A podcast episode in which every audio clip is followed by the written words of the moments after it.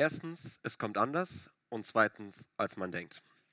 Alter Schwede, meine Woche war mal wieder echt voll. Unter der Woche als Handwerker in Brandenburg arbeiten, zwischendrin noch Hemden vom letzten Wochenende bestellen, Rechnungen, Angebote schreiben, schöne Bilder für Instagram zusammenstellen, zumindest telefonisch Zeit mit den Freunden oder Familie verbringen, die Gemeindeleitungssitzung via Zoom am Freitagnachmittag, Freitagabend und Samstag Kunden besuchen, Hemden ausliefern, am Sonntag dann ganz besinnlich Gottesdienst oder im Gottesdienst sein und nachmittags die neue Woche vorbereiten. Kennst du das irgendwie auch? Du hast deinen Tag geplant, du hast deine Woche geplant, du hast alles irgendwie so zusammengestellt, dass das Gute reinpasst und dass das, was sein muss, auch noch irgendwie seinen Platz findet. Und dann kommt doch irgendwie alles anders. Du setzt dir Ziele, du machst dir Pläne, vielleicht ein Haus bauen, ein schönes Auto fahren, Kinder, Enkel, heiraten, beziehungsweise in einer anderen Reihenfolge. du fühlst dich wohl in der Rolle, die du lebst und ähm, genießt diese Komfortzone. Vom Sofa aus betrachtet ist doch alles viel entspannter und man ist doch selber stärker als die Versuche der anderen. Das meiste tun wir, weil es angenehm ist oder bequem ist. Doch wenn wir uns von Gott ansprechen lassen und uns aus unserer gewohnten Komfortzone herausbewegen, dann kann es passieren, dass es erstens anders kommt und zweitens, als man denkt. Himmlischer Vater, ich danke dir für diesen Morgen. Ich danke, dass du da bist, dass du wirkst, dass du voller Leidenschaft bist und dass du uns liebst und zu uns kommen möchtest, so wie wir sind. Danke, dass du so gnädig bist und dass du voller Freude nur auf uns wartest. Schön, dass ihr hier seid. Schön, dass ich hier sein darf. Für mich ist jetzt ein bisschen aufgeregt, das erste Mal hier vorne stehen und predigen zu dürfen, aber ich freue mich jetzt mega auf die Zeit.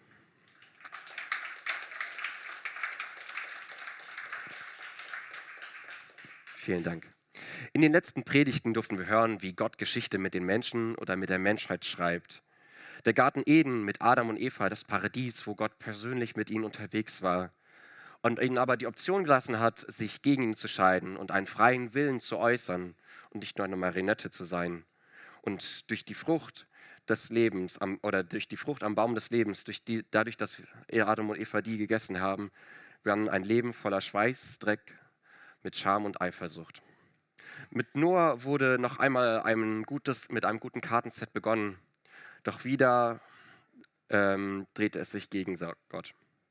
Durch Moses bekamen die Menschen wieder ein Stück mehr eine Idee davon, was Gott gut und richtig hält. Doch die Israeliten sind leider ein Paradebeispiel dafür, wie schnell wir doch eigentlich diese großen Wunder vergessen und wieder zu dem rückern, was wir irgendwie selbst wollen. Und dann passierte lange nichts bis Gott ein neues Kapitel aufschlägt, das nie hätte begonnen werden müssen, wenn wir nur das tun könnten, was Gott für richtig hält. Aber dann wären wir doch eher Marionetten in einem Theater als Kinder des Schöpfers. Ich glaube, wie, jede, wie jedes Elternpaar weiß, es egal wie viel Liebe du deinem Kind gibst, du kannst ihm nicht deinen Willen aufzeigen und es wird sich irgendwann eigene Wege gehen. Doch Gott war, nach, war in der Zeit nach dem Garten Eden nicht wirklich nahbar. Er nutzte Propheten, um seinen Willen zu äußern. Und ähm, selbst die Hohepriester durften einmal ins Allerheiligste und die, Aufwand, äh, die, die Vorbereitungsprozedur war recht aufwendig gewesen. Der einfache Jude konnte nur die großen Wunder sehen, aber nicht wirklich eine persönliche Beziehung mit dem Schöpfer aufbauen. Der Glaube war damals viel mit Ritualen und Vorschriften verbunden und auch mit Traditionen. Ein größeres, detaillierteres Wissen über die Geschichte mit Gott hatten nur die Gelehrten. Denn nur die wenigsten hatten die Möglichkeit, lesen und schreiben zu lernen und die Schrift zu studieren. In der heutigen Zeit ist das anders. Wir alle, glaube ich, können schreiben, wir können lesen, mal mehr oder weniger mit Rechtschreibfehlern. Ich ähm, zähle mich da auch leider dazu. Und wir können auch die Bibel lesen. Die Bibel gibt es in, also ist das meistgedruckte Buch der Welt. Wir haben es auf dem Smartphone, auf dem Tablet, auf dem Computer. Wir haben es ausgedruckt, was auch immer. Und doch liegt es so auf dem Schrank. In der heutigen Zeit geht es auch eher darum, dazuzugehören. In der Clique, in der Band, zu einer bestimmten Gruppe, die anerkannt ist in der Arbeit, im Freundeskreis, die Gegenwart des Vorgesetzten. Ich stolpere auch immer wieder darüber, dass ich meinen Wert an Dingen messe, die eigentlich keinen Halt geben können. Die, die Anerkennung von Vorgesetzten, von Auftraggebern, von anderen Menschen irgendwie dazugehören zu wollen und das Kompliment irgendwie von anderen. Oder wie sie mich grundsätzlich sehen. Versteht mich nicht falsch, zu reflektieren, was andere von mir denken, ist nicht verkehrt. Aber meinen Wert daran festzumachen, das ist der Punkt, wo es kritisch wird. Du bist wertvoll, du bist ein Individuum, du bist genauso geschaffen, wie Gott dich wollte. Du bist wertvoll und das darfst du dir auch immer wieder sagen. Schwierig wird es erst dann, wenn du sagst, ich bin wertvoller als andere. Das, ja, da wird es dann anfangs schwierig. Und ich glaube, dass wir, dass Gott uns gebrauchen möchte, da wo wir sind. Und wir brauchen auch nicht denken, dass Gott uns nicht gebrauchen könnte, weil wir zu klein sind oder zu schwach. Wenn du denkst, dass Gott dich nicht gebrauchen kann, dann schau doch mal wieder in die Bibel. Noah war betrunken, Abraham war zu alt, Moses war ein Mörder, Isaac war ein Träumer, Jakob war ein Lügner, Gideon hatte Angst. Rahab war eine Prostituierte, Jeremia war zu jung, David hatte eine Affäre. Elia war ein Selbstmordkandidat, Jona lief vor Gott weg, Johannes war selbstgerecht. Die Jünger schliefen ein im Gebet, Martha hat sich um alles Sorgen gemacht, Maria war zu faul. Die Samariterfrau schlief. Oh, spannend, dass sie genau das jetzt. Maria war zu faul. Die Samariterfrau schlief ständig mit anderen. Maria Magdalena war besessen. Petrus war impulsiv und hat geleugnet, dass er Jesus kennt. Trotzdem sagt Gott, ich will auf ihm oder du sollst der Fels sein, auf dem ich meine Gemeinde baue. Markus hatte aufgegeben und Lazarus, Lazarus war tot. Wenn du denkst, dass Gott dich nicht gebrauchen könnte, dann schau doch mal wieder in die Bibel. In genau dich will Gott gebrauchen, vielleicht auf eine ganz andere Art und Weise, als du das bisher gedacht hattest. Nicht alle müssen als Leiter auf der, Geme auf der Bühne stehen und Gott dienen oder als Musiker sondern es geht auch ganz viel um persönliche Beziehungen. Ein schön, dass du da bist. Schön, dass du da bist. Schön kann dem einen oder anderen den Tag versüßen oder ein freundliches Lächeln. Es kann auch den neuen Leuten oder dem anderen gegenüber das Gefühl geben, willkommen und angenommen zu sein. Und das kann einen gewaltigen Unterschied machen. Völlig überrascht wurden in der Weihnachtsgeschichte besonders die Hirten. Jene einfache Bevölkerungsschicht, die ohne festen Wohnsitz, den Schutz der Stadt oder die Möglichkeiten einer Dorfgemeinschaft lebten und arbeiteten. Es war ihnen keineswegs möglich, ähm, eine Beziehung mit Gott aufzubauen oder die Tora oder die Bibel zu lesen. Also da, sie hatten kein, keine Möglichkeit dazu. Und nun seien wir mal ehrlich. Der große Retter der Juden, der schon über Jahrhunderte an äh, oder vorausgesagt wurde, dass er kommen wird, der müsste doch eigentlich mit riesigem Tamtam und als Lichtgestalt auf die Erde kommen. Oder was meinst du, wie Batman das machen würde? Aber erstmal zurück zu den Hirten. Die saßen dort irgendwo vor Bethlehem bei ihrer Herde, wahrscheinlich an so einem kleinen Lagerfeuer. Fernab von allem geistlichen, religiösen, traditionellen Geschehen in den Tempeln, den Pharisäern oder anderen strenggläubigen Menschen.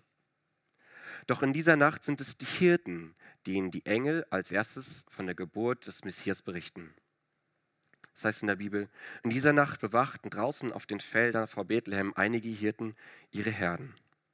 Plötzlich trat ein Engel des Herrn zu ihnen und die Herrlichkeit des Herrn umstrahlte sie.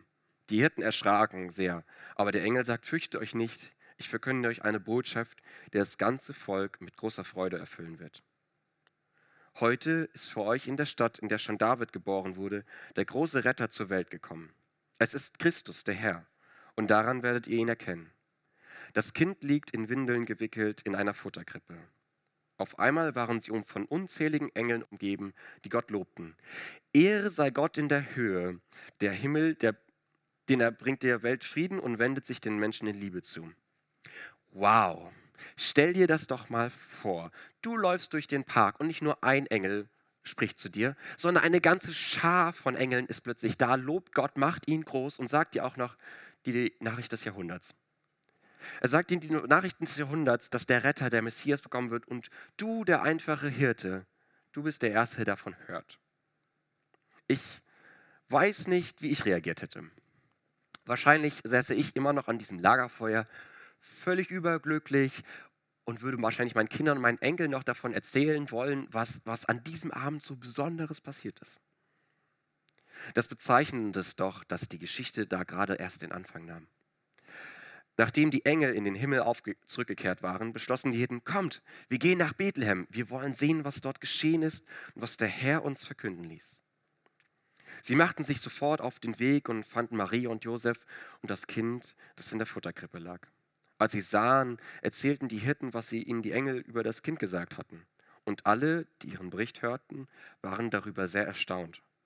Maria aber merkte sich jedes Wort und dachte immer wieder daran zurück. Schließlich kehrten die Hirten zu ihren Herden zurück. Sie lobten Gott, dankten ihm für das, was sie gehört und gesehen hatten. Es war alles so gewesen, wie der Engel es ihnen gesagt hatte. Das liest sich jetzt doch einfach schön, oder? Engel tauchen auf, erzählen dir die Nachricht des Jahrhunderts, darüber, worüber schon die Großeltern zu berichten wussten, und du erlebst tatsächlich selbst, was die Engel erzählt haben. Hätte man die Pharisäer gefragt, wie der Messias wohl aussehen würde und wie er auf die Welt kommen würde, dann wäre es wahrscheinlich einer aus ihren Reihen gewesen, der als Emporkömmling gut situiert, höchst religiös auf wundersame Weise die Juden von den Römern befreit. Oder auf übernatürliche Art und Weise als Lichtgestalt aus dem Himmel auf die Erde kommt und bei den Römern mal ordentlich auf den Tisch haut.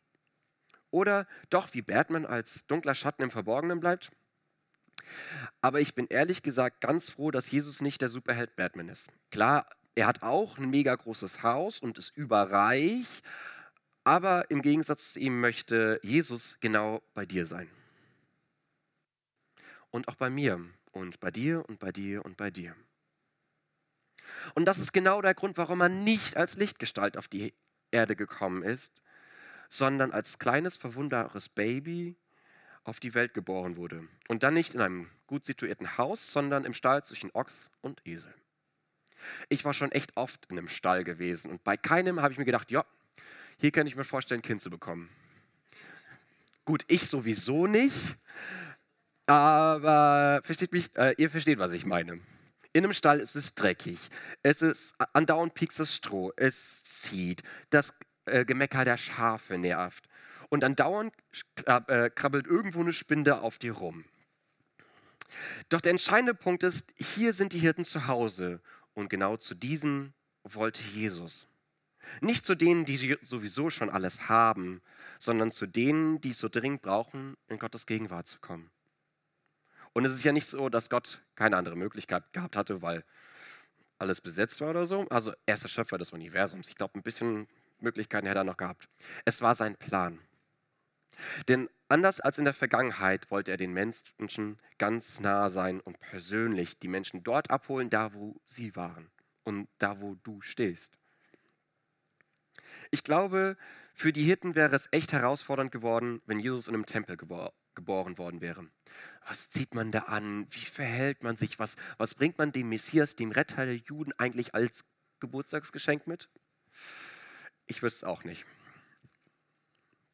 Aber das wollt, alles wollte Gott nicht. Und genauso ist es heute. Glaube ist nichts Elitäres, nichts für die Reichen, Schönen und Besonderen, sondern für dich und für mich, für jeden. Und oft wird mir gesagt, ich, ich erzähle oft, dass ich halt aus einer Gemeinde komme, ich lebe in einer Gemeinde und dass ich das liebe. Und sagen, ah, Simon, du bist ja kirchlich. Nein, ich bin nicht kirchlich, ich bin gläubig ich bin gläubig, weil der Glaube, die persönliche Beziehung zwischen mir und Gott, das ist das, was den Unterschied macht. Dafür braucht es kein Gebäude, keine Institution und auch eigentlich keine anderen. Es ist schön, Gemeinschaft zu haben. Es ist schön, sich in Räumen zu treffen und diese Gemeinschaft zusammen Lobpreis und Anbetung zu haben. Aber der Glaube zwischen mir und Gott, das ist das, was den Unterschied macht. Und genau das macht für mich auch die Geschichte mit den Hirten aus.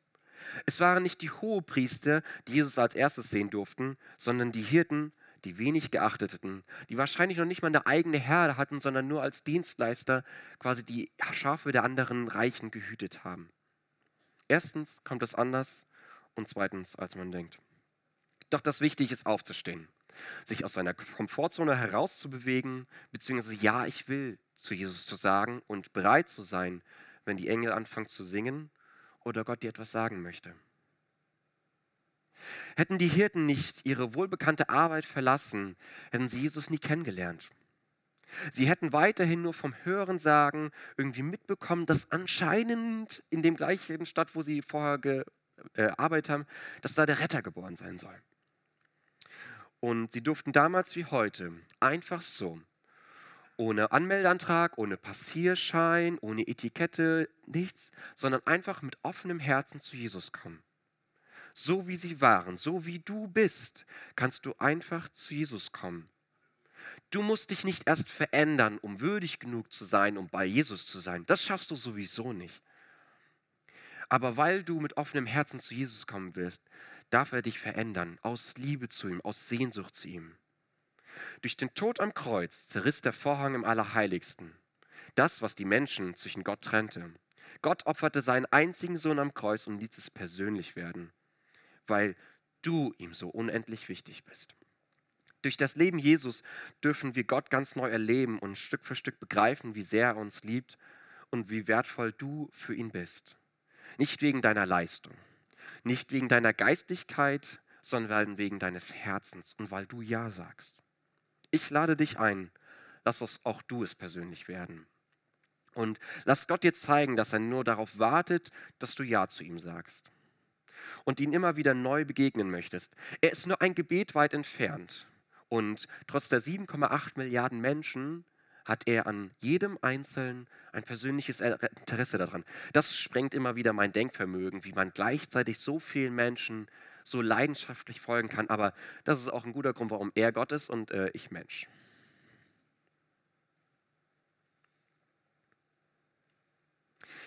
Heute ist der dritte Advent die heiße Phase vor Weihnachten beginnt und hast du schon alle Geschenke eingepackt oder gekauft oder hast du schon eine Idee davon, was du deiner Familie oder den Freunden dann doch schenken könntest? Normalerweise wären die Städte voll von Weihnachtsmarkt und Rumpel. Voll, laut, hektisch und doch irgendwie zwanghaft besinnlich. Wir alle haben gewaltige Ansprüche an das Weihnachtsfest, sowohl materiell als auch persönlich. Das merke ich bei mir immer selbst wieder. Alles muss perfekt sein, vom Weihnachtsschmuck über den Weihnachtsbraten bis hin zur Besinnlichkeit. Doch verlieren wir uns dabei nicht immer wieder in reiner Etikette? Warum machen wir das Ganze überhaupt doch eigentlich, wenn es darum geht, dass Gott ganz Mensch geworden ist, um zu dir, um dir zu begegnen? Ich kann die Menschen verstehen, die an Weihnachten sich ins Flugzeug setzen und irgendwo weit weg fliegen, um dem ganzen Rummel und der Enttäuschung irgendwie zu entfliehen. Und um gar nicht erst enttäuscht zu werden. Und es ist echt schwer, die Erwartungen der anderen zu erfüllen. Ich bin ehrlich gesagt ein ganz schlechter Lesen im Gedanken- oder Geschenkeraten. Die meisten guten Geschenke fallen mir dann so also Stunden vorher ein. Und dann muss man richtig kreativ werden. Aber meistens fällt mir dann auch mein eigenes Weihnachtsgeschenk, was ich mir wünsche, auch erst so spät ein. Von mir aus brauchen wir den ganzen Weihnachtsschmuck eigentlich gar nicht.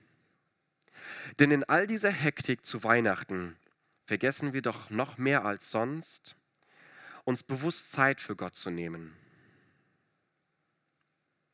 Mal bewusst den Computer, das Handy auszulassen und mal wieder richtig guten Lobpreis oder eine Gebetszeit zu haben. Einfach mal da sein. Einfach mal nichts anderes machen. Ehrlich gesagt stopfe ich meine Woche und meinen Alltag auch immer ziemlich voll. Gerade in Zeiten von Corona, um einfach zu verdrängen, wie einsam man doch eigentlich ist. Und ja, ich bin mega happy, dass ich das Klavier von meinen Großeltern bekommen habe und dass ich immer spielen kann, wann ich möchte. Aber ehrlich gesagt, ich weiß gar nicht, wann ich das letzte Mal wieder so eine richtig schöne Lobpreiszeit hatte oder dass ich mich einfach ans Klavier gesetzt hatte. Und es setzt in letzter Zeit ganz schön viel Staub an.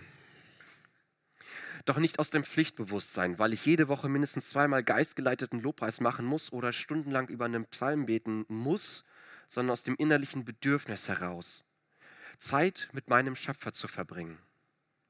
Dem, der mich bedingungslos liebt. Dem, der mich wunderbar gemacht hat. Dem, der am Kreuz für mich gestorben ist. Und als Baby auf diese Welt gekommen ist, um dir, um uns zu begegnen. Weil er immer nur ein Gebet weit entfernt ist. Erstens kommt es anders und zweitens, als du denkst. Gott möchte dich gebrauchen. Da, wo du bist, so wie du bist.